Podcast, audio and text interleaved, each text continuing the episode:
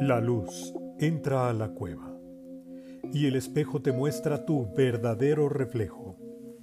En las paredes se puede leer el nombre de la isla, franqueza.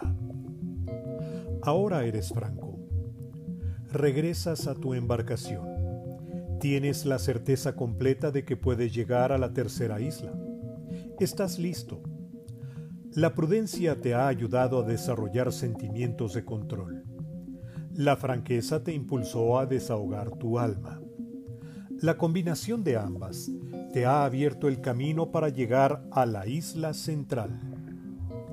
Cerca de esta, dejas los remos y te sientes con la espalda derecha. Todavía hay bruma y sabes sobre la existencia de piedras y vados en el camino. Pero estás tranquilo y respiras. Te sientes bien y tu rostro pacífico es muestra de esto.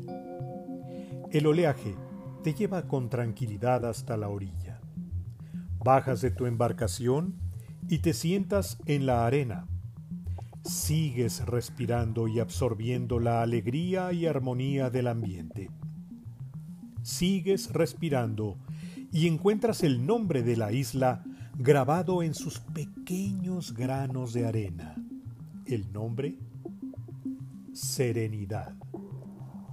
Este es un fragmento del audiolibro Sin Sentido, lectura para la reflexión que propone sentido en tu vida, del autor Gibran Sarkis.